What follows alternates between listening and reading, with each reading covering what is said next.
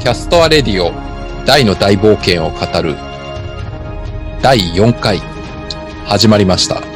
イエーイイエーイパチパチパチパチパフパフパフパフ。あ、パフパフ。あ、なるほどね。はい。いなんかちょっと懐かしい感じの。や、ドラクエだからパフパフなのかとかちょっと今思いました けど、あのさそっち関です係かない。そういうそ方こ向じはゃな狙い。ってなかったです狙ね。ってなかったちょとすいませあのん。そこまで考えてなかっそた。こまで考えた。僕が深読みした。はい。あというわけで、えー、大の大冒険について語るマニアックなポッドキャスト、なんと第4回まで来ました。イエイイえー、イェエイ。イ。えーっと、スピーカーというか、はい。は、私、まさきと、どうも、小田人です。はい。この二人で引き続き語っていきます。よろしくお願いいたしよろしまくお願いす。します。ということで、えー今回なんですけど、まあ基本的にこのポッドキャストはですね、その前の週にアニメの新しい話が放映されるので、まあ基本そこを結構触れたり、他いろんな話をしたりっていう感じなんですけど、していきましょ早速じゃあ、えっと、先週放送された第4話について語っていきますか。う。ついに、ハドラー登場。ハドラー登場ですね。はい。いやーちょっとは、まずね、僕はね、ハドラーの声がですね、はいはい。あのー、91年版のアニメよりも、格段にい良くなったなと思いますね。ああ、なるほど。なんかあの91年版のですね、大の大、あ、皆さんあのーもうこの番組を聞いていただいている方はご存知かと思いますけど、大の大冒険というのはあの1991年にもアニメ化されておりまして、今回我々はあの91年版と2020年版をちょっとこう比較しながら楽しむそうといでうすねこともやっておりますけどはいはい、そういうこもと、もやってますね。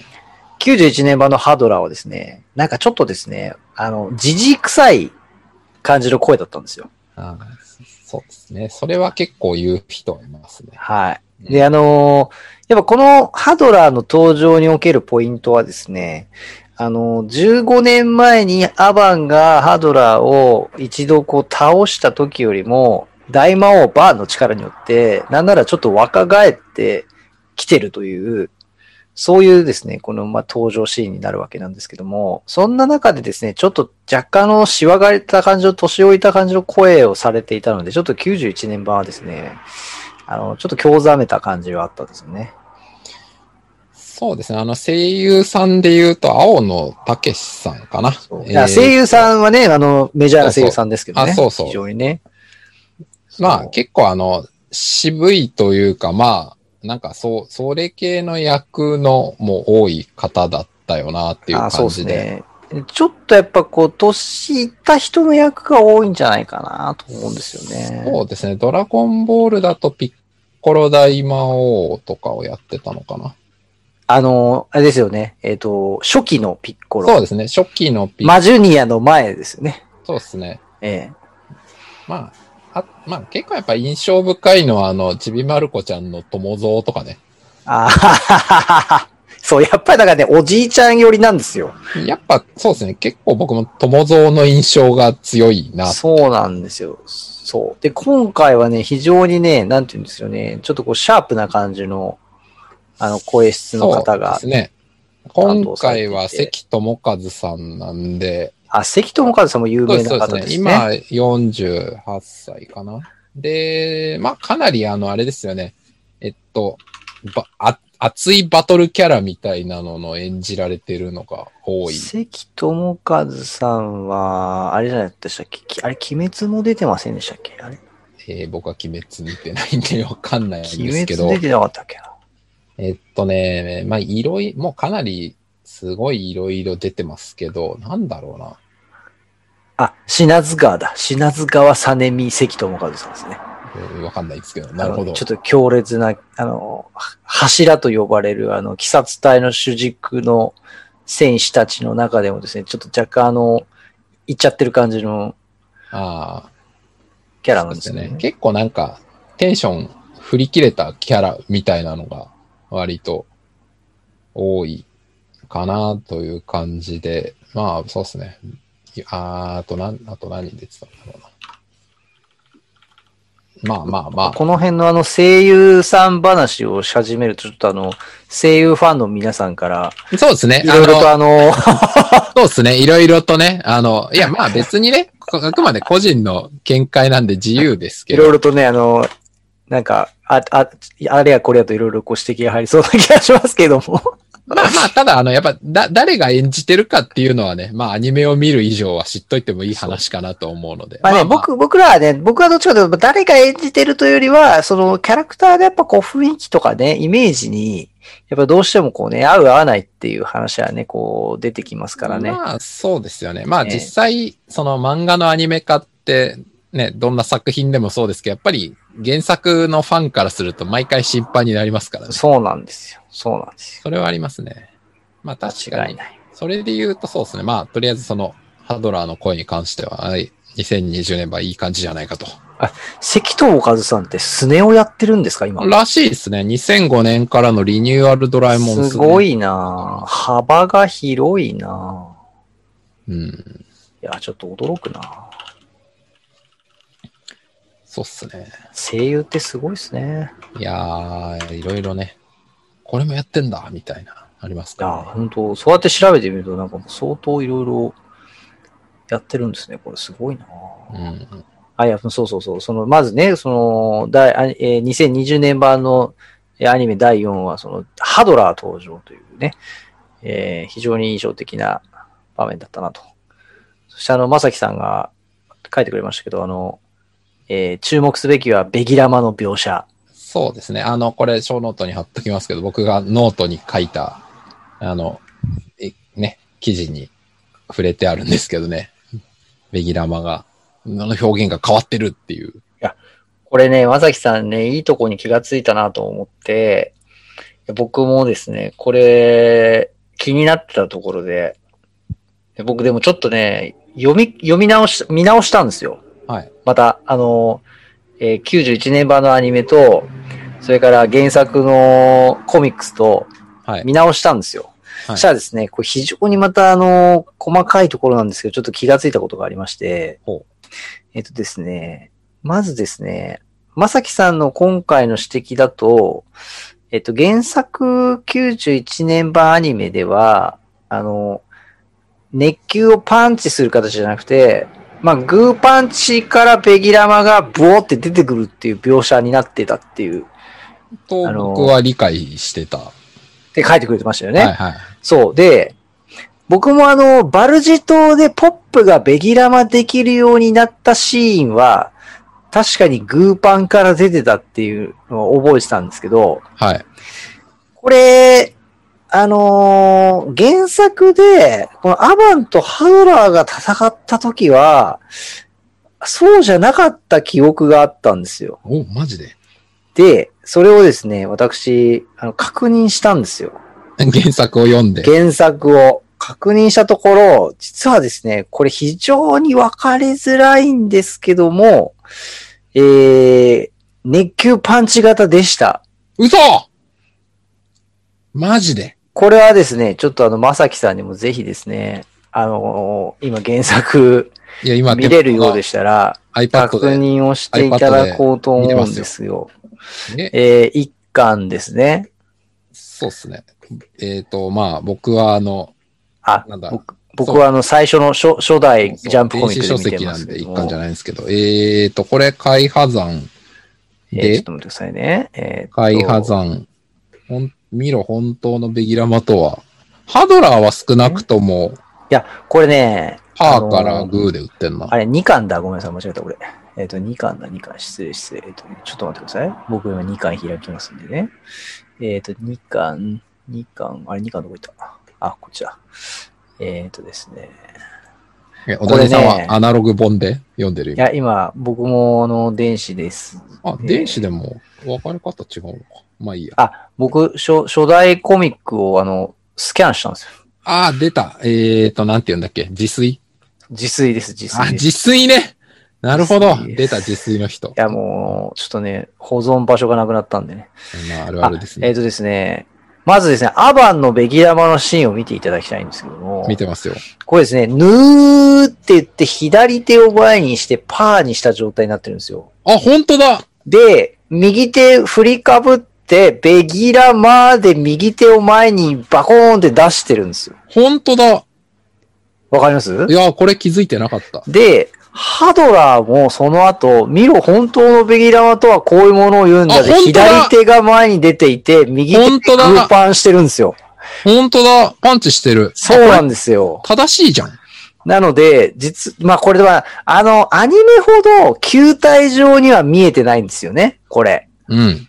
見えてないんですけど、一応動き的には左手で魔法力を貯めた状態で、振りかぶった右手で、ベギラマーでこう、威力を放つっていう状態に、このに、まあ今あの、アバン本対ハードラーのシーンでは描かれてるんですよ。当だ。本当だ。僕これ10年以上気づいてなかった。僕も、いや、あの、そんなにはっきりとは覚えてなかったんですけど、でもね、あの、当時読んでて、あ、ベギラマ変わったなってどっかでね、なんか思ってたような、うっすら記憶があって、見返したんですよ、さっき。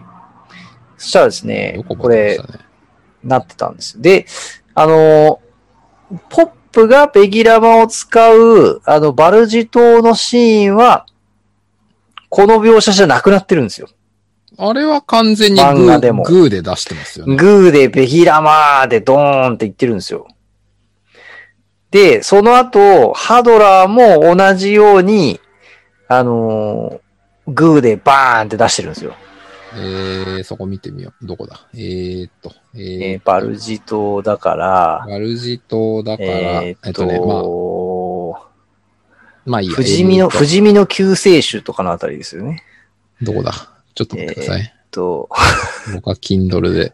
あえーっと、これかなえーえーっと、古い方のコミックで言うと7巻あー、新しい方で言うね。と、文庫で言うと、あ、これ行き過ぎたそう。えっと行き過ぎたね、そう、ハドラーが出てきて、で、マームがピンチになるところで、あ、ちなみにね、仲良く灰になれ、ベギラマーで、ハドラーは、えー、右手に集めてた魔法力を右手のパーで出すんですよね。な、仲良く灰になそうれですそうで、す右パー、そうっすね。あ、そう本当そのまだ。ま右パーでいくんですよ右魔法をため右パーっすね。そうです。で、ポップはその後、グーパンで、ウオーでベギラム出すんですグね、ーパンウォーっすね。確かそうなんですよ。でも、グーパンウォーでベギラマ出すんですけど、その後、あの、えー、爆弾を爆発させるシーンでは、パーでベギラマをに。あ、出してるん本ですよ。当だ。パーベギラマ。こうですね。だから、ベギラマの出し方はですね、こう、グーパン型、パー型、えー、熱球パンチ型、少なくともこう3つのパターンが存在するっていうね。なるほど。そうか。そうなんですよ。なんかやっぱあれっすね。この、やっぱポップとハドラーのベギラマ打ち合いの印象の方が強いから、なんか、グーとかパーで出すなっていう印象がすごいありましたね。いやー、そうなんですよね。これね、そうなんですよ。いや結ー、構ね、このね、いや、今回、いや、そう、ちなみに91年版のアニメを見たんですけど、うんあーアバン対ハドラーのシーンはですね、あの、グーパンで出してましたね。そうなんだ。そうなんです。うん熱球パンチ型じゃないんですよ。そうか。えーじゃあ、むしろ今回の2020年版の方が原作のベギラマそのう忠実ということ忠なんだ。実だったんですよ、これが。はあ。これが。これはね、やっぱり見比べないとわからないとこわろかんないでですすねね。えー、なんか、あれですもんね。なんかもう、ものすごい、バレーボールみたいな球を打ってますからね。ああ、そうそうそう。あ のこーんな球かっていう感じの。あれですね。あのードラゴンボールでいうところのヤムチャの早期弾みたいな感じみたのいね。な。そうそう。そう。あれはね、今回結構印象的な描写でしたね。あーなるほどな。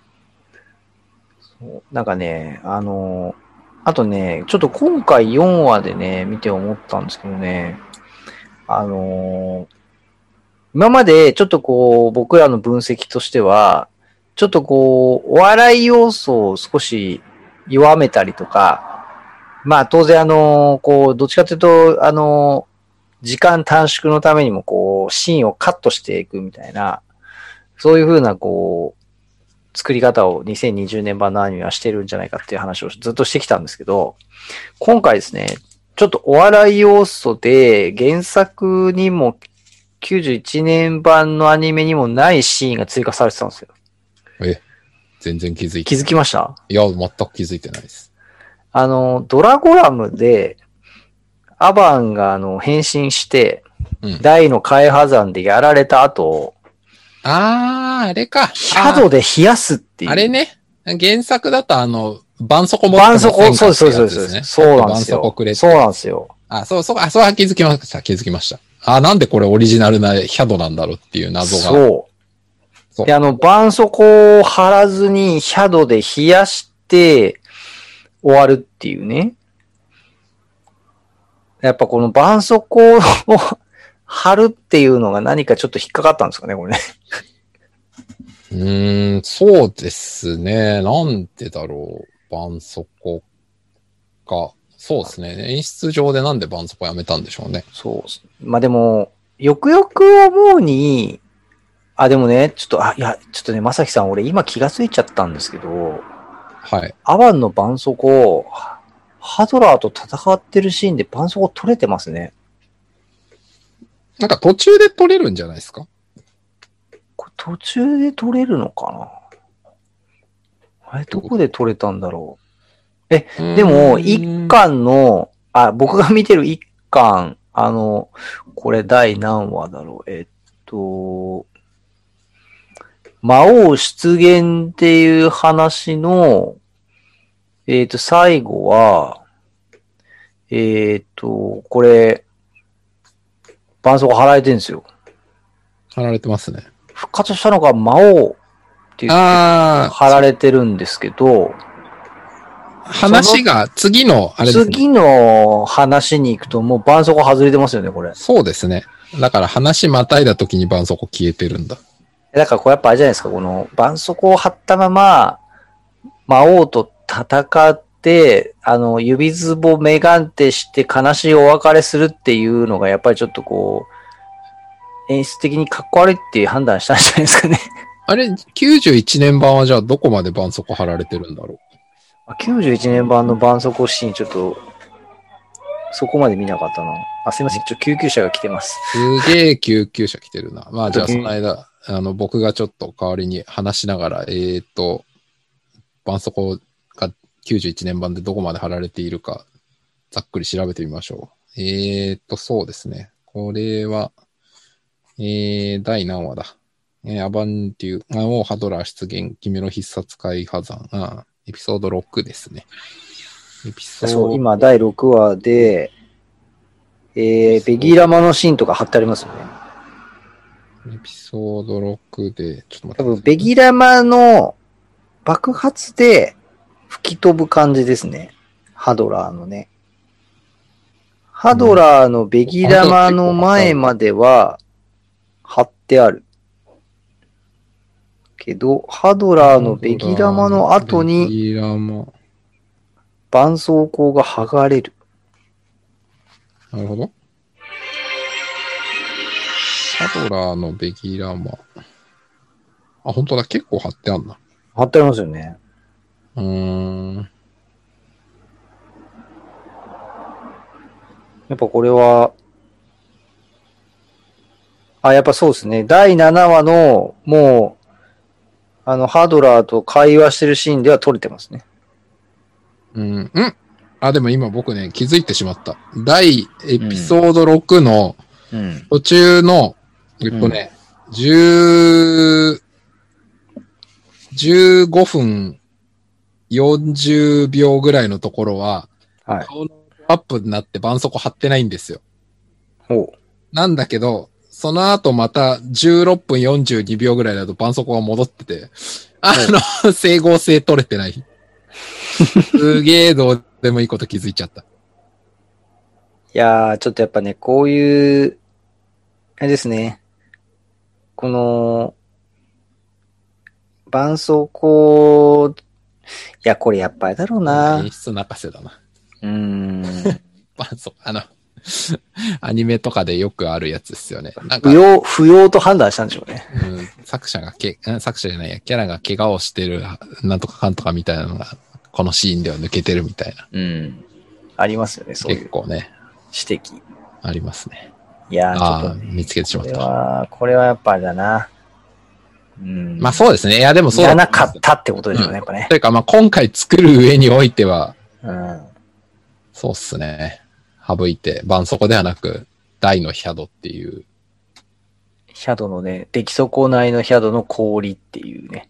うん。いやー、これあれだな。いやでもね、だ、大がベギラマを使い始めた時がどうだったんだろう。大のベギラマは、なんだっけバラン、あ、じゃあ、あれ、ベギラマじゃないか。ベギ、ライディーンはバランの後ですよね。ベギラマは、ベギラマは、どこだえーっとね、多ダイ分のあのベ、ギラマ。バラン戦が終わって、あの、寝込みを、あサあ、襲ボわエれラまとしたハね。ドラーがやってきた時に、ドラゴンの紋章を出して、ベえギラーっマと、マトリフのベギラゴンに加勢するベギラマ打ってるはず。打ってる打ってる。あれは、あれはパーで魔法力を受けて、あ、そうだそう。で、手のひらにグーで返集す、みたいな感じでめ。してたうね、ん確かそんね。なんだったかな。ベそうギっラすねマ。。なるほどな。ベギラマ、いろんな打ち方があるっていう。あ、しかもあれですよね。忘れちゃいけない。最、一番特殊なベギラマは、あの、ポップがシグマ戦で見せた、メドローアっぽいベギラマもありますからね。ああ、いや、あれはね、本当にね、あの、もうね、全読者がね、そんなことできんのかと。メドローアに似せたベギラマさ。そんな、そんなことできんのっていう。もうちょっとポップの天才さが現れたあのシーンでしたよね。あれはね、あのーその前の描写でね、ちゃんとね、ヒャドとね、メラをね、出してますね。出してるんですよ。そうそう出して合成したにもかかわらず、そこから、え、じゃあどこからがベギラマだったのみたいなのねそう。ですよね。まあ、多分あれは、炎と氷だけ見せといて、シュッて消して、いやー、熱を出し替えたってことなんでしょうけどもうね。ね、ちょっとポップのね、あの、バカし合いは俺の勝ちだみたいな、あの、すセリフ、痺れましたいね。やー、痺れますね。あベのポギラマップが、ね。みたいな。いや、でもね、ベギラマっていう呪文は、個人的にはですね、やっぱあの、ドラクエ2でベギラマって非常にこう強力な呪文だったんですよね。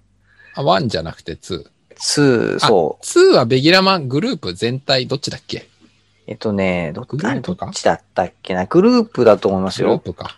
で、あの、ベイオナズはね、があの全体か全体なんですけど、あの、当時まだベギラゴンがなくて、そうっすね。で、イイオ、イオラもなかったんですよね。そう、そうだですから、あの、非常いきなりに出て、くるようなずんですよね、そう、あの、ベギラマがやっぱりこう、重宝していた時代なんですよ。で、あの、あと、イカズチの杖っはいて、はいはいベギラマの効果がこう出せるっていう意味でも、出せますそう、そういう意味でも、あの、ベギラマっていう呪文は非常にこう、多用する時間、ああの、ゲーム中で使用する時間が長いんですよね。確かに。そう。で、非常にあの、使い勝手のいい呪文。まこあう、ていう一緒なか、んですよサマルトリアの最大火力みたいなもんすからね。そうそうそうそうそう。でね、あのーやっぱね、こう、ベギラマの後にベギラゴンが出てきた時の、ちょっとね、なんでしょうね、あの、ベギラマが最強呪文じゃなくなってしまったっていうことのちょっとした寂しさみたいなのを、あの、ドラクエ3で感じましたね。 すごいな。やっぱね、それはね、リアルタイムでプレイしてる人の感想ですね。やっぱ僕はもう先に、なんか、もっと後の作品で知ってたから、なるほど。あの、その呪文体系が整備された状態を。はいはいはいはいはい。でもね、このちょっと呪文のね、話は、やっぱ非常にね、このアニメ化されて、あのーやっぱりこう、なんて言うんでしょうね、あの、まあ、鬼滅、それこそ鬼滅の刃もそうなんですけど、うん。やっぱこう必殺技が、こうかっこよく、あのー見えるかどうかっていうのは、これ非常にアニメにおいて大事だと思うんですよね。いやー、大事だと思いますよ。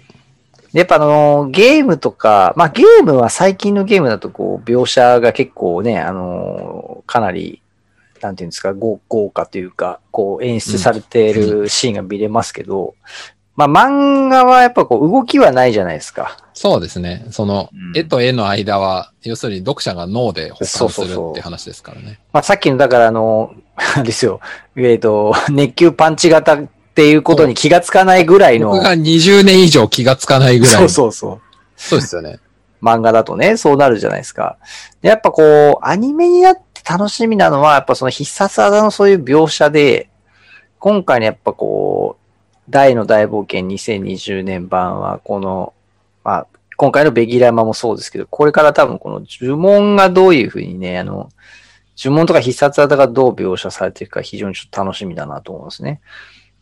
うん、確かに。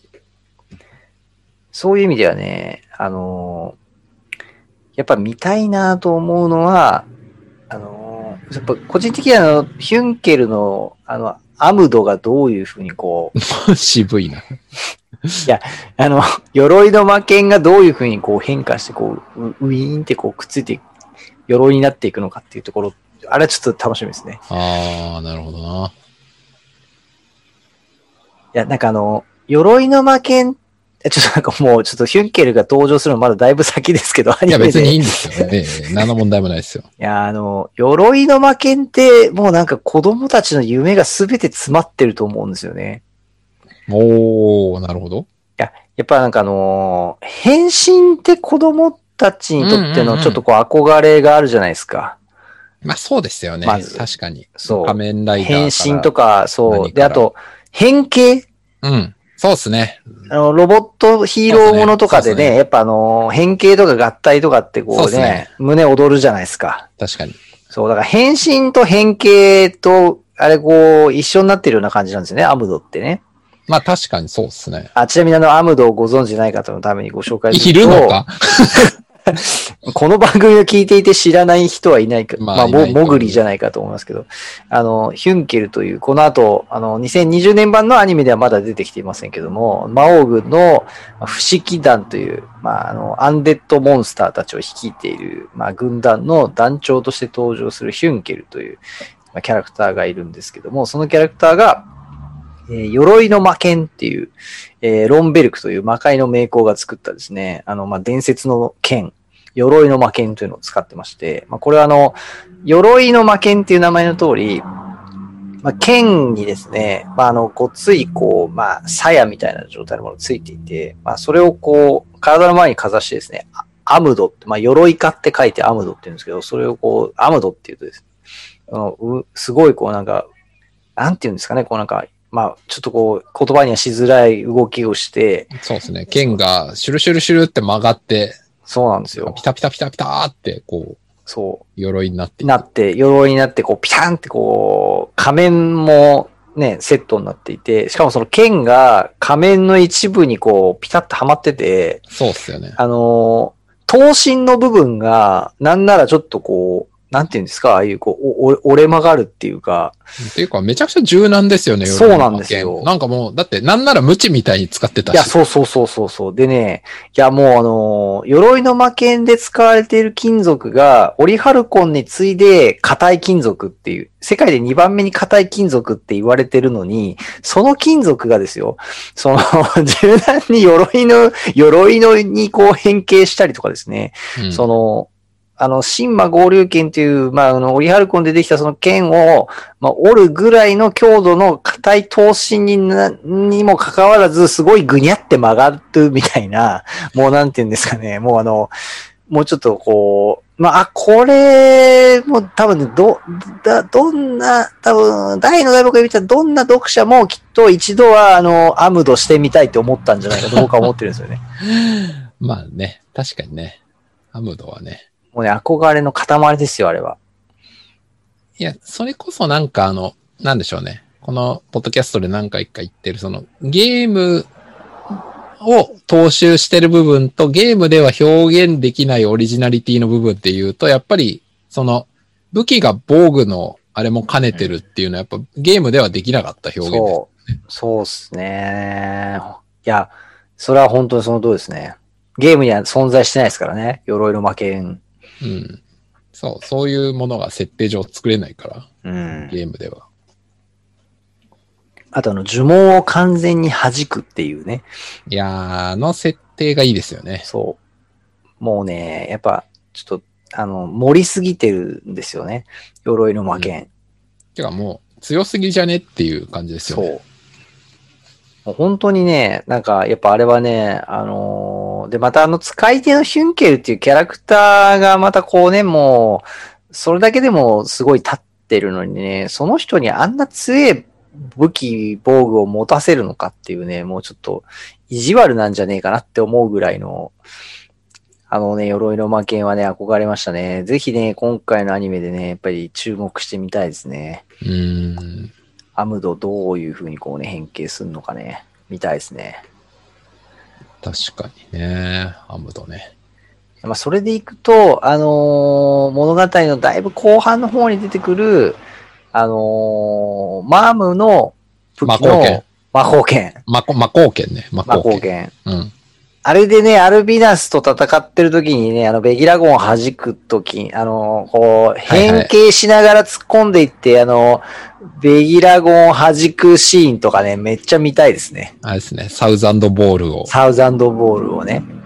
バシーッつってね。そう。アムドって言いながら、あの、こう、いや、お前それ全然スッカスカでベギラゴン通り抜けるだろっていう状態なのに、ベギラゴンを弾いて、バアム、マーム全然ダメージ受けてないっていう、なんかもう、 もはや、あれすもうごいっすよね。なんか、むなんならむしろその、鎧の魔剣とかよりもなんか防御性能どんどん上がってねみたいな。そう、そうなんですよ。なんか覆われてる部分すげえ少ないのに、それでもあの、魔法をね、防いじゃうっていう。まあそれはあれじゃないですか。あの、今、今思ったけど、やっぱあの、ロンベルクのやる気がやっぱり、その、鎧の魔剣作った時とは全然違うからじゃないですか。いやー、でもね、ちょっとね、あのーちょっと、やりすぎ感は否めないなと 僕は見てて思いましたけどね。当時ですら思いましたね。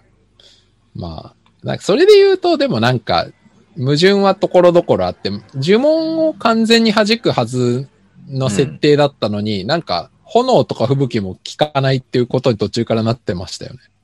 あー、ありまボしたラね。ボラホーン。ンがはいはいゴはい。ールドブレス入ったけど、なんともないみたあいな。りましたね。いや、そう、それはね、あ、呪文だけじゃないんだみたいな。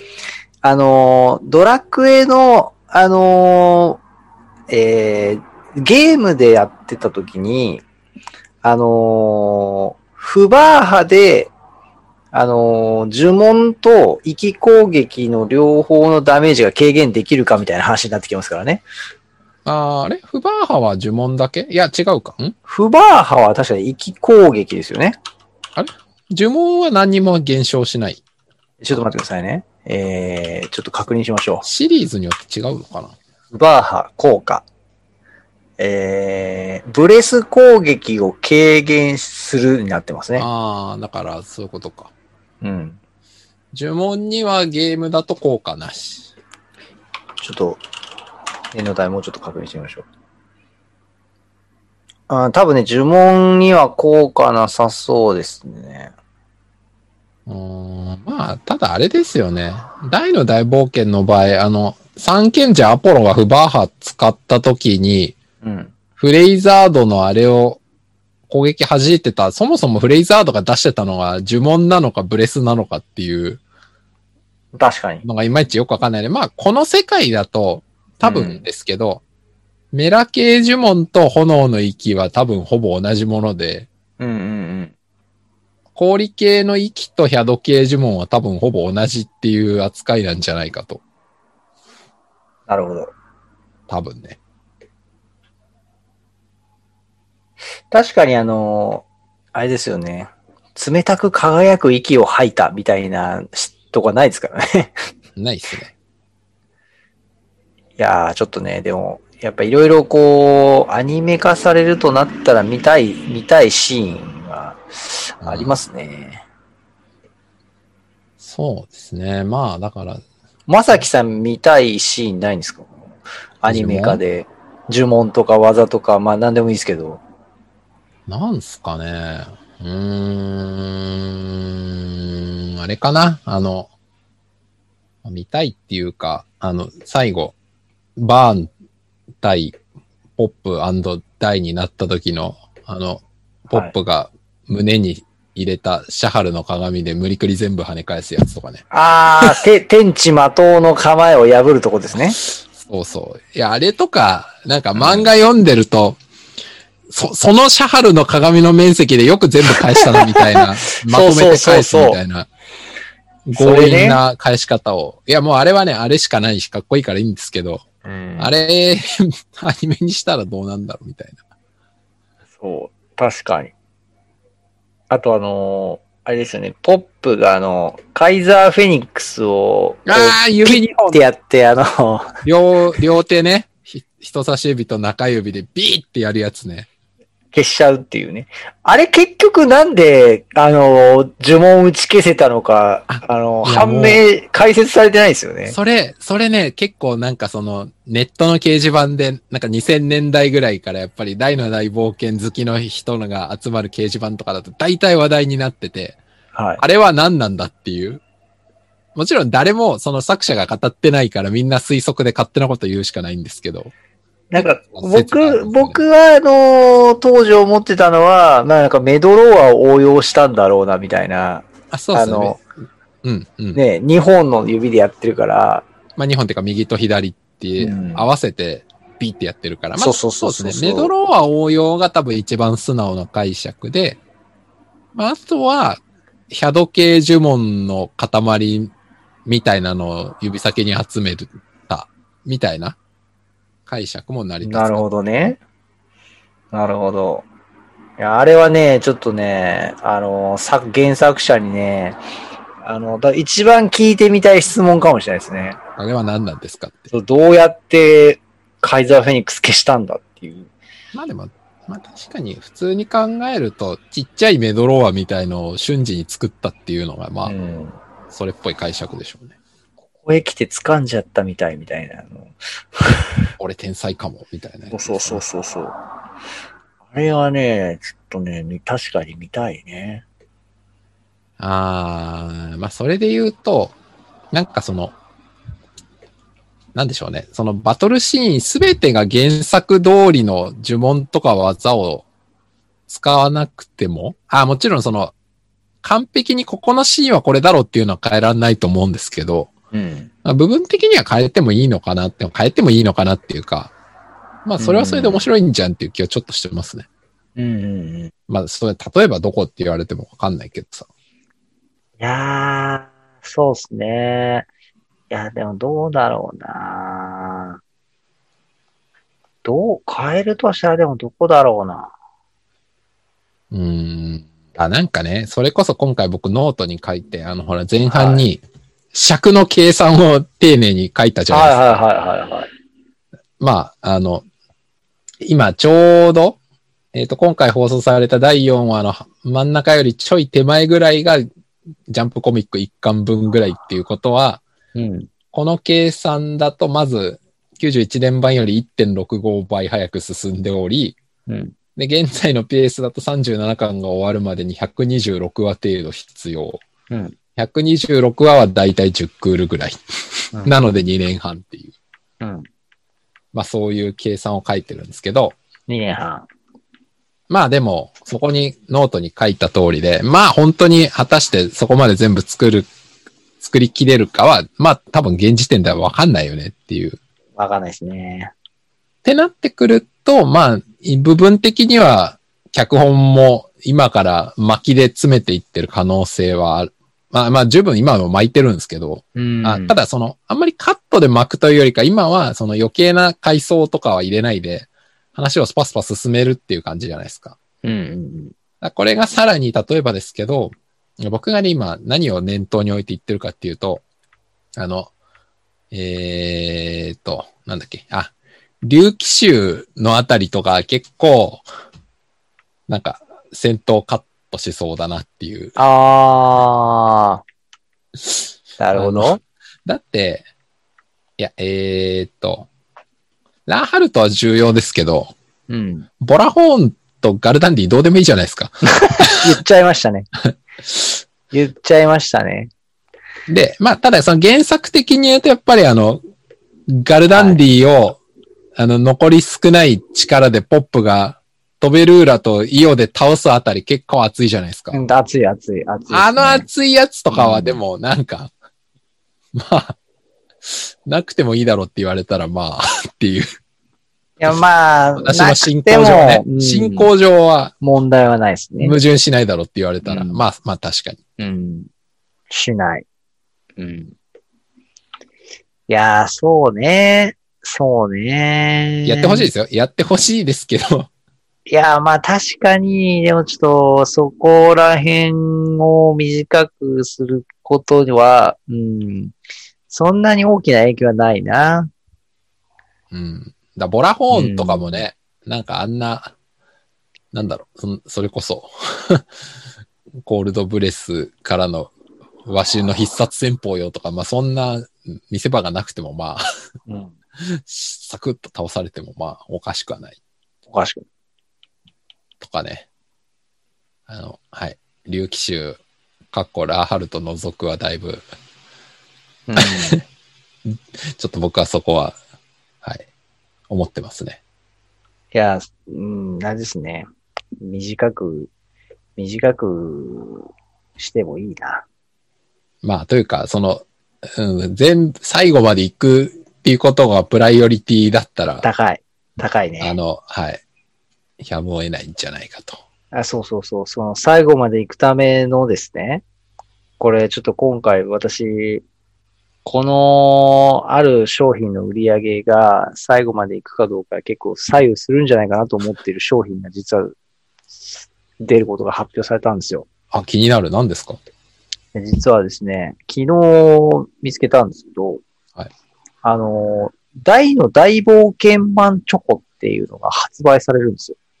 おーあの、びっくりマンチョコっていう、はいはい。あの、ロッテの、はいはい。ままああ、僕も子供のもう有名頃だね買ったことありますよ。はい、あの、小学生が、あの、ぬシールだけ集めてお菓子捨てチョてコ捨て問て題社会問になったっ題になてったいやう。つ。ありますあります。はい。古くは僕らが小学生の頃に流行ったビックリマンチョコっていうのがありましたけど、それの、今回大の大冒険マンチョコっていうのが出るんですよ。はい、であーで僕これなんで気づい、知ったかっていうと、はいはい実はあの、鬼滅の刃マンチョコっていうのが、あの、今回出るっていうのが、先に僕ニュースで見つけたんですよ。はいで、鬼滅の刃マンチョコ出るんだなと思って、それを見てて調べたら、同時発売大の大冒険マンチョコってなってたんですよ。あその書き方いいっすね。 同時発売っていう。そうなんですよ。 2番目か。そう。だからね、今回、あのー鬼滅の刃マンチョコと同時に、この大の大冒険マンチョコが出て、まあ今ほらもうね、鬼滅の刃はもうどう考えてもきっとこれ売れるじゃないですか。売れますよ。ほっといても。売れますよ。どうかな。そこに対してどのぐらい、この大の大冒険マンチョコが売り上げで迫るのかっていうのが、今後のこの大の大冒険のこの展開に結構影響するんじゃないかなと。まあ、ありそうですね。確かえに。えこれね、あの、ヘッド大ロココっていう、あの、 ヘッドロココっていうキャラクターがビックリマンに昔いて、まあちょっと人気のあなるんかあ方れでのキすャラよね。だったんで結すけど構レレアシールなんじゃなかったでしたっけそうです、そうです。黒ヘ子ッド、ヘッドなんで、そう、キラ、キラシールのキャラなんですけど、そうっすよね。そ、その格好してるヘッド大ロココっていうのが出るらしい、あの、入ってるらしいんですよ。ああ、その、この大の今回大冒のシー険ルでマンチョコでですそうね。なんですよ。ちょっとね、個人的にはね、あの、 ちょっとこれ買い、買って集めちゃいそうだな。ちょっと、小ノートに Amazon のリンク見つけたんで貼っとくんで、はいあの、後でじゃあ、大の大冒険を応援しなきゃと思う皆さんは、そう、これはね、おぜひ。大人買いしましょそう。あの、鬼滅の刃マンチョコを子供が買いたいってなったお父さんお母さんは、ぜひあの、一緒に、あの、この鬼滅の刃マンチョコだけじゃなくて、あの、大の大冒険マンチョコを、鬼滅1に対して大の大冒険2で、2で 買っていただきたいなっていうね。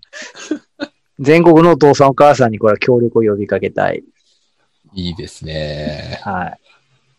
これ、あれですかちょっと僕、商品についてまだちょっと理解途中なんですけど、その、えっ、と、ビックリマン的なデフォルメがされたキャラクタされてまーがシールとしてそう入でっす、そうてるっでてすこ。とですよね。あの、ちゃんと、ビックリマンシールのキャラデザーをしてる人がデザインをしてるっていう話らしいですよ。うんうん。ああ、そうですね。これ記事貼っとこう。うん。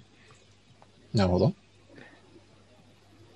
そう、ちゃんとあーの、、本当だヘッド大ロココ。はいはいはい。ドラゴニックオーラダイとかあ、ね。本当だ、ありますね。ドラゴニックオーラ大。アバン。あアバンあもー出確てくかるに。し。なるほど。そう。ちょっとね、これはね、ぜひ、楽しみたい。ちなみに、君鬼滅の刃の方では、あの、あアガツマ善逸っていうキャラとスーパーゼウスがコラボして、一枚のシールにこう、二人入った絵のやつも出るみたいな、書いてありましたんで、スーパーゼウスは元々のビックリもマンとの方ですね。もとのビッグローのキャラですね。あーまあだからもうコラボしてんですよ。作品超えたコラボってそうこなとんでですよね。すよ。まあ、なんか、大の大冒険の方でもやるんだろうな。これね、ちょ24っとね、あの、ビックリマンチョコ、これは期待したいなと。種類。なんかあれですね。ビックリマンチョコって僕がは幼稚園だか小学生だかの頃って1個3、4、30円ぐらいだった気がするんですけど、今100円するんですね、1個。い。うん、1個100円ですね。こう、なんか、日本がデフレしてるのに、ビックリマンチョコはインフレしましたね。ビックリマンチョコ30円は言い過ぎ ?30 円は嘘かな。60円え、どうだろう。ビックリマンチョコの販売価格の推移。あ、でもそうですね、えー30円。今、ああの僕ウィキペデいィア見たんやー、ですけど、そうですね。1977年、初代ビックリマンチョコ発売価格は30円。 30円ですよね。 81年以降から50円に。 80、ん ?87 あ、じゃあ91年か。いや失礼。ああそうですね91年以降に50円。そうっすね、そうっすね。だから、14年間は、でもこれ、値上げすごいっすね。あ徐々に値上げしてますね。え、40円だった時もあるんですかん30円からスタート。その後50円、60円、あそうそうだから80円。いや、僕が今思ったのは30円から50円って結構じゃないですか。うん。上げてますね。 1.6倍ぐらいってことでしょ。うん。すごいなっていう。懐かしいな、これ、スーパーゼウスとか。はあいー、懐かしいな面。白いな、ウィキペディア読んでるんですけど、公正取引委員会の指示に従い、シールの材料価値、混入率を気に使って、 だいぶそれまで偏ってたんだなっていう。ウケるな。コウ取りから女いや性が入るっていーう。いやー、これは懐かしいな。ホロシールとかあったな。あったな。いやー、これちょっとビックリマンシール懐かしすぎるな。ちょっと今もう、これ見てると、あの、ビックリマンに 気がいってしまうな。まあですか。いや、でもちょっと本当、ああのー話を戻すと、あの、大の大冒険、僕らはもう毎回あの、アニメ最後までやってくれっていう話をね、すね繰り返してますけど、やっぱその関連グッズの売り上げとか、そういったものがあの、アニメの続編に大きく影響するだろうということで、ぜひあの、皆さん、ビックリマンチョコ大の大冒険版、大の大冒険マンチョコを買おう。じゃあちょっと、えーお子さんのいる人など、えーお子さんいてもいなくても、まあ、もうこれね、や買いっましょうぱあの、いい大人たちに買っていただくということでね。うーんなるほど。まあそうですね。関連グッズ。なんかね、なんだっけ。えっ、と、その、YouTube の大、大好き大の大冒険みたいなやつかなんかで、このは間い僕見たら、あの、UFO キャッチャーの景品も出るらしいっすね。おなんだっけ。パプニカのナイフとか。うんうんうん。まあなんかいくつか。今あれですよ、鬼滅の刃の日輪刀とか、あの、UFO キャッチャーありましたよ。うん。もうこの間うちの子供たちが、もうあの、これ取って取ってって言われて、取れるわけがねえっつって、あの、 その場を濁してきましたけど、あーチャレンジしないで。チャレンジしないで濁してきました。まあ、きついっすよね。や、取れないですよ。いやどう取れないと思いますよ考えても。形状的にもきつそううだし。んちなみにこれ、アニメの大の大冒険っていうなんか視聴率とかどうなんですかねおー、いい、いいところに気づいた。僕全く見てませんでした。でももう4回もやってんだから、あの、出てるはずですよね。視聴率、検索してみよう。視聴率大の大冒険。まあでもあれか、見逃し配信とかそうああ、でもいうそうですよのでね見。ちゃうからね、なかなか、今って結局、なんかその、リアルタイムテレビ視聴率がどこまで意味あるかっていう話ですよね。何でしたっけその、録画視聴率みたいの、なんて言うんでしたっけはいはいはい、なんかありますよね、そういう。と、あと結局その、プライムビデオとかいろんなプラットフォームで出てるから、うん。まあもちろん、そのテレビの視聴率自体は、そのテレビの局内とかにおいては、まあ KPI というか、あれになるんでしょうけどね。ああ、なんかあんまり出てこないなんかもですう、ね。視聴率っていうのがなんか、ね、つい十何年前まではあのビデオリサーチとかのホームページにね、毎週更新されてたのう僕ん一時期よく見てましたけど、今もう公開してないのかな当時はビデオリ、あ、でも一応あるな。えーっとあ、りますビデオリサーチ社のホームページは相変わらずあって、えー、と、週刊こう、ちょっと待ってくださいね。えー、と、ビデオリサーチ。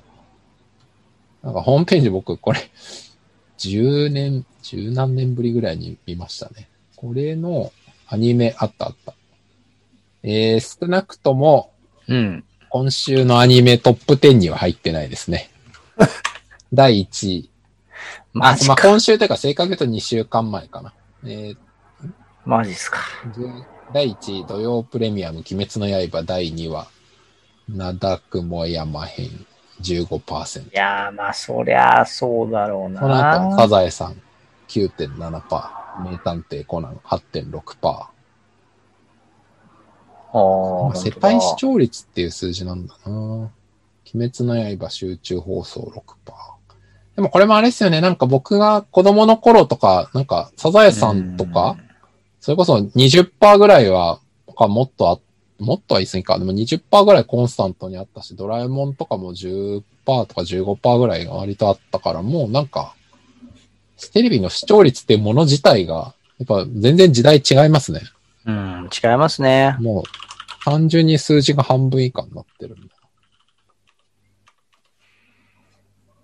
これあれかなビデオリサーチだと、なんか無料で見れるところはあんまり細かい数字は出してないっぽいっすね。うん。この週間トップ10だけが見れて、まあそれ以上はお金払ってデータ買ってねってことなのかもしれないですね。いやー、となってくると、やっぱり、なんかあれですよね、この、かグッズ、グッズ系の売り上げとか、そういうのは重要そうですよね。これねうん、そうですよね。いやー、ちょっと、いやー、どこまで、いや、本当に最後までやっていただきたい。いやー、ほんとそうですよね。てか、まあ、最後までやらなかったらなぜ今やったっていう話になりますからね。いやね、本当にね、そうなんですけど、いやでもね、これね、いやー、いや本当、いやちょっとこれ、ちょっと、とりあえず大の大冒険マンチョコを買おう。そこ、そこね。そこは大事。ちょっとスマホゲーで課金とかちょっとすると、なんかあの、泥沼になりそうなんで。あ、そうそう。それで今僕、さっきそうだ、話したくて忘れちゃったのが、UFO キャッチャーの、例えば、例えば何ですかえっと、えっ、と、じゃあ、鬼滅の刃の UFO キャッチャー、大の大冒険の大、えっ、と、ディズニーの大がある店舗に並んでたとして、うん。それって各台ごとに売り上げってカウントしてなんか、そのポスみたいな感じで管理してるんですかねおー。それとも、結局、例えばですけど、その、交換入れる方式だったら、もう別に関係なく店夜閉める時になったら、お金ジャリジャリジャリって集めちゃうのかなっていう。なるほど。いや、今僕も人生で初めてそんなこと考えなまるしたほけど。ど。いや要するにそれによって人気の有無とかっていうのがフィードバックがされるシステムなのかっていうね。今、ふと思いました。いやー、どうなんだろうなあ、でも景品が取られてく数はわかるか。あのの台ごとの金額は集計しなくても、その、ゲット率がほぼ一定だとすると、うん。例えば、じゃあ鬼滅グッズ20個仕入れたけど、1日でなくなりましたとかなら、やっぱりまあわかりますよね、単純に。あ、でもそしたら結局やっぱり、グッズの卸元とかに売り上げが上がるから、やっぱ取られたら取られた分だけやっぱり、うん。これはコンテンツとしての収益になるのか。多分。ああ、なるん、まあなそうだなるんでしょうけど、どうなんですかね、でも、うんまあ、。そうなんじゃないですか。ちょっと僕、その業界詳しくないんでわかんないけど。いや、ちょっと、その道の人に聞いてみたいですね。ちょっと、聞いている方の中で、はい。 あの、クレーンゲームビジネスに詳しい方がいた ら、ぜ変ゲームビジネス。ひ教えてください。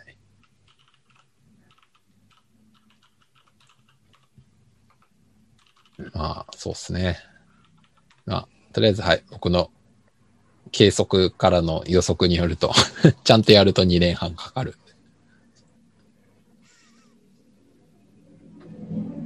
クレーンゲームビジネスモデルってちょっと検索してみたんですけど、わかんないですね。はい。わかんない、わかんないですか。うん、まあ、まあ、そのうち、はい、あの、調べます。 そのうち。いやーでも本当あの、あれですよ、鬼滅の刃とこのタイミングで、あのー、真っ向勝負になってるっていうところでね、あの、ぜひ本当ね、ちょっとこの、あの、まあ、勝負というよりは、鬼そう滅ですよねそうそうに、勝負なのかこう、なんて言うんでしょうね、あの、後押しされるようにと言いますか、僕アニメに注目が集まるとか、こういうね、グッズに注目が集まるという意味では、こう、あの、お財布の紐緩んでる状態になりますからね。ぜひあの、いい相乗効果を出してほしいですね。そうですね。ただ一方でというか、なんでしょう。みんなの、えっ、と、興味関心の持てる総量とか、その、うん何か趣味に使える可処分所得とかは別に変わらないんで、うん。まあでもそもそも、鬼滅か大の大冒険かみたいなことに個人でなる人いるのかうん。ななんかそもそもい世代違う。うーん、どうなんだろや、それでいくとやっぱ大の大冒険が今回、やっぱその続くかどうかのポイントは、やっぱあの、今の子供たちが、これに乗っかるかどうかは大きいと思うんですよでね。もう。完全にそこですよね。うん。うん、あのー鬼滅は、今回で言うと、子供たちもそうですけど、まあ、大人も結構見てるという、まあ、あ幅あ、本当広いそうですよね。うん、年齢層になってるじゃないですか。はいはい。だからやっぱこう、いかにその年齢層的に幅広く、こう、なんていうんですか、リーチできるかって大事だと思うんですけど、まあそれと大の大冒険はドラクエやってた世代、まあ少年ジャンプ読んでた世代、まあ僕らみたいな世代の、まあこう男子たちには、まあ届いてると思うんですよ。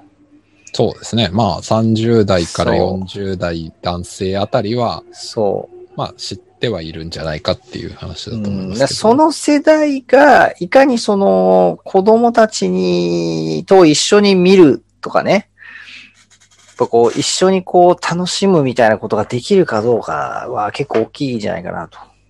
なるほどなぁで、やっぱあの、今ね、もう本当ね、鬼滅なんですよ、子供たちが。あの、とにかくもうね、あの、 水の呼吸1の方とか、もうずっとやってんですよ。鬼滅ごっこ。そうなんですよ。だからね、ここでいかにね、だからあのーメドローアみたいな、こ うね、こうんう、ドラクエ呪文バトルをこう、そこにこう、入れていけるかっていうね。なるほど。だからあの、あれですよ水の呼吸一の方、なんとか切りって言ってるところで、あアバン流盗殺法、開破山とかって言っ て、こうお、お父さん返していくみたいな、ちょっと混ぜていくね。そうそう、い一種格闘技的な、スマブラ的な感じでね、なるほど。そう、鬼滅の技対、あの、大の技っていう。確かに。そうですよでも結ね。構ね、そういう意味で言うとね、あの、いい線いくと思うんですよね。どどういうことですかいや、というか、こう、子供たちが、やっぱこう、真似したいじゃないですか、やっぱこう、アバンストラッシュとか、まあそうですよね。ね、あの、やっぱりこう、刀とか剣を使って戦うとかっていうのは、あの、やっぱ子供たち真似したがるとこじゃないですか。うん。あとね、あの、まあ、カメハメハみたいにこうね、わーみたいな、まあ、ベギラゴーンみたいな、ベギラマーみたいなのも、ああいうのもね、はいはい。こう真似したい感じになるじゃないですか。そうですよね。そう。だからね、あの、いいかにだからその、鬼滅、そう、だからやるとしたら、これ多分ね、ちょっとぜひあの、集英者の皆さん には、ちょっと僕はこれ声を大にして、ちょっとお願いしたいのは、あーお願いしておきましょう。鬼滅の炭治郎対、あの、大っていう、こう、コラボ。コラボ。 これをね、ちょっとやっぱな、なんでもいい。ちょっとゲームとかなんでもいいからね、ちょっと実現してほしいですね。えっと、あれですよね。なんだっけな。2019年ぐらいに出たジャンプヒーローズみたいなゲームで、確か大の大冒険の大も出てましたよね。ジャンプヒーローズだっけあありますよね。あのーゲームでその、キャラ同士戦うやつ。うんうんうん。えっと、なんだっけな。プレステ4で見たんだ。ジャンプフォースだ。ジジャンプフォースでしたっけ、うんうんあ、ジャンプフォース、ジャンプフォース。これだ、これだ。ジャンプフォース、ダイもいるし、まあ、ルフィもいるし、孫悟空もナルトもいますけど、これ、鬼滅は出てないのかなジャンプフォースには出てないのかちょっと今、ジャンプフォースのホームページを見てますけど、キャラクター。遊戯はいて、ハンターハンターのゴンもいて、ジョータロウもいて、シティハンターのサイバリオもいるんだが。あと、これは誰だっけおー。あー僕赤か。僕赤もいるし。ヒロアカだっていうけ。 僕赤じゃない、ヒロアカっていうんだっけ。えーっと、確かいに、ないっすね。鬼滅いないっす、ね。トグロ弟はいるけど。鬼滅いないですね。ブラッククローバーのアスタはいるけど、鬼滅の炭治郎はいこなのい。ゲームの開発時期が、例えば2017年とか、そう、もしそういう頃だったら、鬼滅の刃がまだそんなに流行ってないから、あとあのー若干ブリーチかぶりするとこがあるとかね。あー、なるほど、剣とあの妖それ、怪。それ言ったらあれか。それ言ったらルローニケンシン出てるしな。うんまあでも、ルロケンは一応人間対人間でしょ。うん。妖怪的なので言うと、まあ、からかぶってたのかな。まあでも当時の人気ってまあいでうものは単確純かににあ人る気かでもしょうれないねっ。すね。開発時点の人気じゃないですか。うんでしょうね。いや、だから、こういう感じで、ぜひちょっと、っていうか、俺これジャンプフォースやりてえな、これ。これ面ね、白そうだな、これ。うーんと、なんか、はい。僕もちょっと気になって Amazon 調べたんですけど、はい。まああんまりレビューは芳しくないですねあ。そうなんですか。うーんまあもちろん Amazon レビューが全てではないにせよ、はい。うんなんかあんまり、うん、褒められてる感は。あ、そうだ。あ、でもスイッチ版あ、スイッチ版も出てるんだ。2020。あ最近なんだ。マジでこれいつ出たんだろあ、本当だ。そうでしょ任天堂スイッチ版。ういつ発売なんだあ、 ?8 月27。ああ、最近っすね。どうなんだろうあちょっとこれやってみたいな。どうなんだろうね。いや、なんかプレステ版から改善されてるのならいいんじゃないですか。わかんないけど。まあ僕もやってないんでなんとも言えないけど。ああ、なるほど。プレステ4のよりロードが改善されている。ただしグラフィックはだいぶ劣る。まあそりゃそうだ。うーん。うーん。まあなんか、満足してる人もいますね。ちょっとこれは、いや、でもちょっとほんとね、このね、あの、大と鬼滅キャラのちょっと対決はね、ぜひね、実現していただきたい、集英書さん。うん、コラボアニメとかコラボ漫画が一番いいような気がしますけどね。もう間違いなく子供たち真似しますからね、もうそれで。なるほど。 もうそうなったらこっちのもんですよ。こっちのもん。こっちのもんですよ。だってもう、その、認知されさえすれば、うん。絶対子供に受けるっていうのはもうね、もう保証されてると言っていいと思うんですよ。うん。このね、大の大冒険自体は。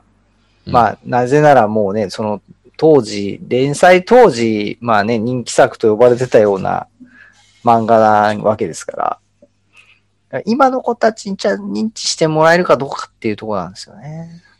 うん。やっぱあれですよね。どうなんだろう。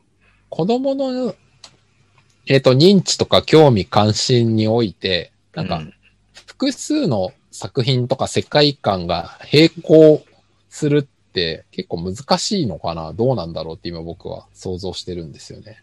ほああ、だから、その、大人だったら、なんだろう、作品 A 楽しみながら B も C も、う。うんうん。まあ当たり前じゃないですか、それ現代だと。うんうでもん。子供ってその、興味関心の、なんだろうな、思考習慣というか仕組みみたいなのが、なんかもう一個がハマったらもう、全然そこから出てこないみたいな方が、どうなんですかあお子さんとか見てて。て。うん。そうっすね。あでもね、結構、並行してる、してます、してもいますよ。あ、そうっすか。うーん。なんか、あのーゲームとかは少なくともそうですしね。ポケモンやって、マリオやって。ああ、まあ確かに、そうかそうか、ポケモンとかはそうだもんな。うん。もはやマイ子供にとってもマイマイクラとか。そうっすよね。ああ、そっかそっうかん。確かに言われてみればそうっすね。意外と平気っすよ。そっか。うん。えちょっとうんき、鬼滅はそういう意味で言うと、ちょっと今、あの、破壊力が強すぎる感はありますけど、なんか圧倒的な。うん。でもそうですよね。別に鬼滅、鬼滅って言ってる子がポケモンしないわけでもないし、みたいな。まそうそうあそう言われてみればそうっすね。うん。なんかあのーなんか子供たちの、やっぱこう、教室での話題の独占度合いみたいなのなは、るおほそどらく鬼滅が今圧倒的なあーシェアなんだとは思いそまんすなけ、どね。面白いっすね。その子供、学校会話、シェア。 そう。それちょっとデータとして見たいっすね。いや、うちなんか子供に聞いたんですよ。その、はいはワンピースとか見てるとか、そういう子いないのとか、そういう話しないの、うんうんとかって言ったら、いないね、みたいな。マジか。しないね、みた いな。面白い。あ、もうじゃあワンピース違うんかな、みたいなね。あでも、なんかその、ポケモンの、あのー今のソードシールドの追加パックが、この間出たんですよ。ああ、みたいですね。うん。はい。雪原の、はいはい。なんだ節っけ、減冠の雪原か。はいはいはいはい。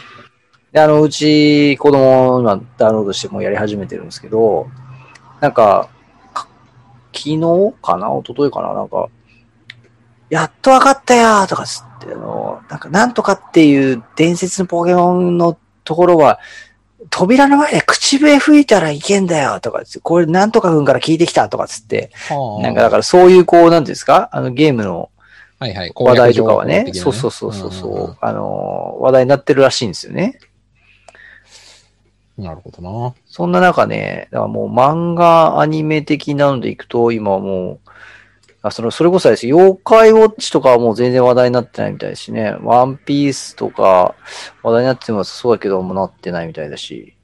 うーやっぱ鬼ん。滅はそういう意味ではやっぱ圧倒的っぽいですね。そうっすね。まあ、うん。逆に言うと圧倒的すぎて、そんなずっと続くかっていう気はしますよね。いや、それはね、ありますねなん。かやっぱ風速が強すぎるものってそんな続うんかない。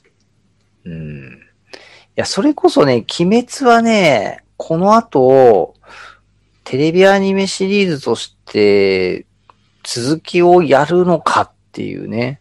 ああ、それって何もまだ発表されてないんなでっすてないですね。ああ、この後うの。んいや、なんかいろいろ予測記事は出てますけどね。あの、まあ、やったら間違いなくね、そのヒットするとかってはなってますけど、まあ、あとほら、次をその、どこを映画にするのかみたいな話とかもね、結構出てましたけど、うん。なんかでもちょっと、これを上回るものになるのかなって思うとね、ちょっと、難しいんじゃねえかなっていう気はね、しますけどう。ん、まあ、ここまでいっちゃう大とヒッねトしちゃうと逆に、その後のね、打ち手が結構悩ましいんじゃないですかう。ん知らんけど。いや、なんか、ちょっとね、あの、ね、関係する人たちはいろいろ考えているんでしょうけどね、なんか、うん。どうすんだろうなっていうね。どうするんでしょうね。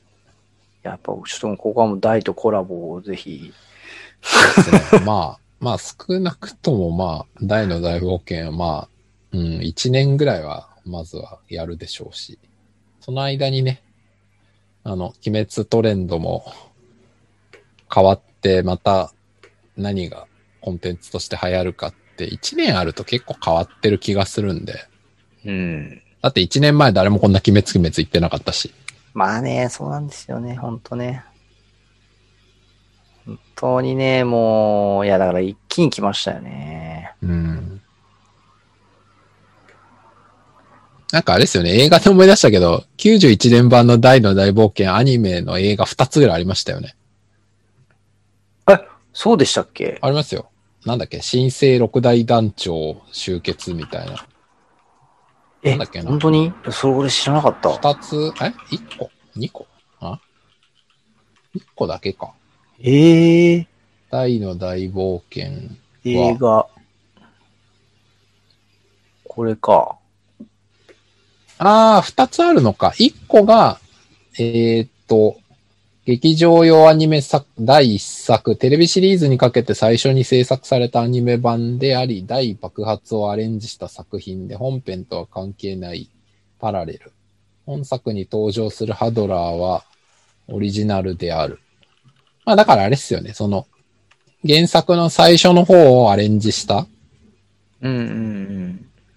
その劇場版だけにしました的なやつがありの、もう一個が多分その、新生六大団長なんとかじゃないかな。あ、あー三つあるんだ。だから、えっ、と、立ち上がれアバンの人っていうのが92年にあって、これはクロコダインとの決戦とパプニカに渡るまでに起きた間の話を描く。彼らの前に死んだはずのアバンが現れる。これどういう話なんだ、オリジナルキャラクター、ゲンムマドウベルドーザ。これは知らなかったなぁクロコダイン敗北後のザボエラの命を受けて、ああ、ザボエラの手下っていうことか。なるほど。うーん。まああれですね。だから、えっと、本編の間のエピソードこんなのありましたっていうタイプですね。うん。これ三つ目が、えーっと、三つ目がどんなやつだ新生六大あそ将うそうそ軍う。。ぶち破れ新生六大将軍。えー、あらすじもう完全にオリジナルじゃないですか、そうこですねれ。フレイザード集結からマーム、離別までの間に起きた出来事、影の六大将軍。 っていうか、あれですよね。これ結構無理くり感すごいっすよね。あの、ハドラーと六大、六団長なのに、それ以外に六大将軍が現れ、ハドラーの代わりに幕軍試練で作っ これ完全なクーデターじゃないじゃないですか。妖魔将軍。すごいなぁ四将軍デスカール。団長じゃなくて将軍なんだね。確かに。えー、なんとかの死者が現六れ。大将軍。だってこれあれでしょえすごくないですか上映時間39分って書いてありますよ。え ?39 分で六大将軍倒すんですかちょっと見てみたいなすー、え、どんだけぶち込んでんすかこれ。これ、あれですかね、東映アニメフェアだから、他のなんかの作品と抱き合わせでやった感じですかね。間違いないと思いますよ。多分同時上映でしょう。ねそうですよね、これね。これすごいな39分で将軍と名のついてるやつ6人倒すんでしょ。これ、アマプラとかで見れないのアかなマゾンプライムにはないですね。なんかこれの版権は多分、ねアマゾンプライムでも今取ってないっぽいですね。なんかこれうん面白いな。これウィキペディア見てますけど、なんか、そのなんとか将軍の、あれは全部、あれなんですね。軍団名は同じなんですね、原作と。はいはいはいはい。確かになってるなってる。六大団長最強の男。えーだってこれ、どう考えても、なんか、スペック見たら異常に強そうなのに、この時点の、 なんか、第2とかに勝てないって結構なんかみんなどういうことみたいな。 クロコダインの上回る体格の持ち主とか言ってるのに。あんまりこう、ビジュアルが出てこないな。うーん、なんか結構これ。いやー。なんかこれちょっと、あれなんですかね、ほ黒歴史的にほ 葬られた作品なんですかね、これ。うん、 どうなんでしょうね。葬られたのかなまあ、なんか、あの、ツタヤとかのアニメコーナー一生懸命掘ったら置いてある かな。あるほど VHS とかではありそうですね。 DVD でなさそうっすね。 VHS とかだろ絶うな対見る方法ないだろう。なさそうですね、これね。なさそうですね。ないですね。アマゾンとか検索しても何も出てこないしな。だからそれで言うと、今回の大の大冒険のアニメ、2020年版、あの、あり得るかもなって思ったのは、あの、鬼滅方式で、アニメで2クールくらいやって、劇場版行くっていうパターン。うん、なるほど。それこそだから、あの、バラン編とかを劇場版でやるみたいな。あー、でもそれってあれっすよね。劇場版方式になっちゃうと、それこそ続くか続かないかはね、それの興行収入とかいろんなもので決あまあー、っもちゃうちろん、かもちら、ろん。結構アニメでつ続けてるより厳しいっすよね、そっちの方が。うんでもなんか、あのー鬼滅方式に結構ハマりそうだなっていう感じあるじゃないですか。結構あの、大の大冒険の中でも、やっぱバラン編のところはやっぱかなりこう、なんて言うんでしょうね。盛り上がる中盤のこう一番山場だし、うん、なんかこう、エピソード的にもあそこだけ切り出しても結構こう、なんか、いけそうな感じがあるのと、やっぱと、あと最後の、やっぱこう、バーンプレスでの戦いもなんか劇場版にしてもいいかな、みたいなね。なるほど。うんえ、でもその間はどうなるんですかその間、だからやっぱこう、アニメをちょいちょいちああ、じゃあ、えっと、あれか。別になんかその、い意図して、えっ、と、アニメ、映画、アニメ、映画みたいな構成はできるんじゃないかって話ですね。うん、なるほどね。いけんじゃないかなと。ああ、まあ、それはそれで全然いい、いいと思いますけど、うん。うーん、どうなんだろうな。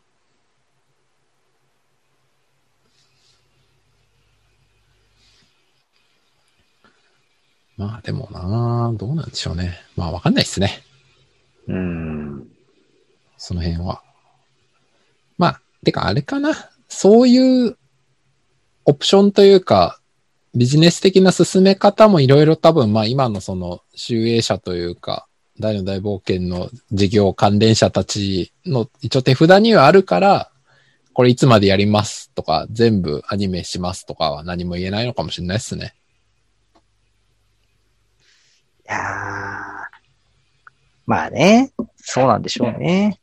いや、そうなんでしょうけどね。いや、もう、もう、毎回この話題で終わって、なんかちょっともう若干あの、 もう毎回同じこと言ってんなっていう、こう、ちょっとあの、リスナーからの声が聞こえてきそうなんですけど、まあ、とはいえ、やっぱりね、こう、最後までやってほしいっていう僕たちの思いがね、まあもう、ね、しょうがなんいなでとすしよ、なんとか、なんとか届いてほしいなっていうね。うーん、まあまあまあ。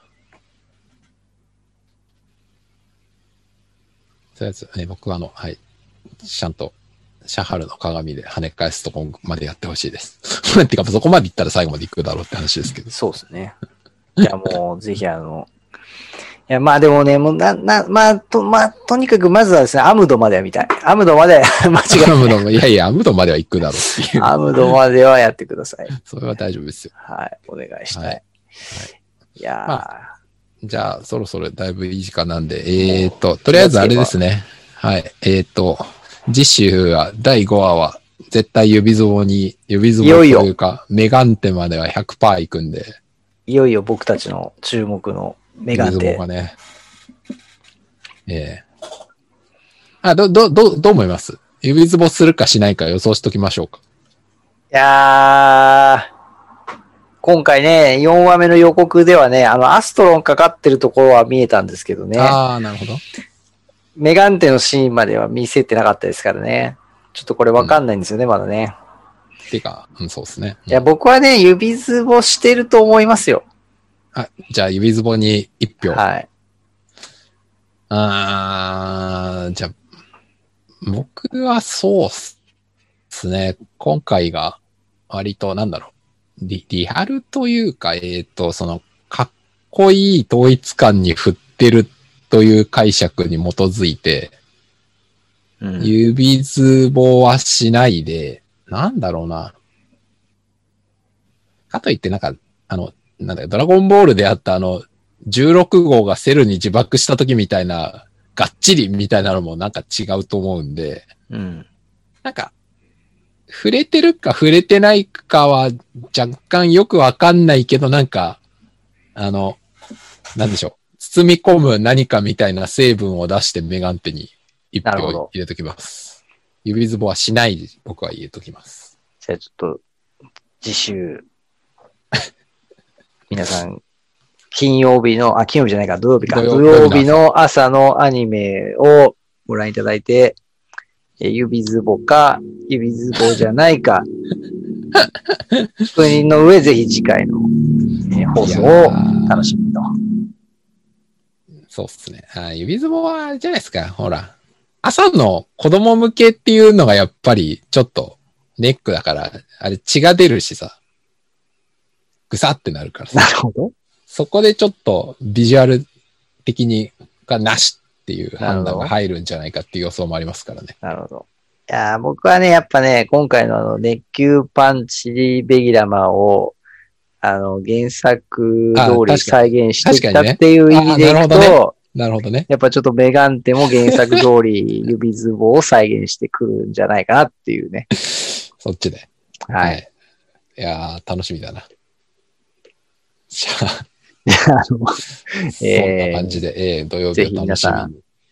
はい。土曜日のアニメを見て、ビックリマン、あ、ビックリマンじゃないや。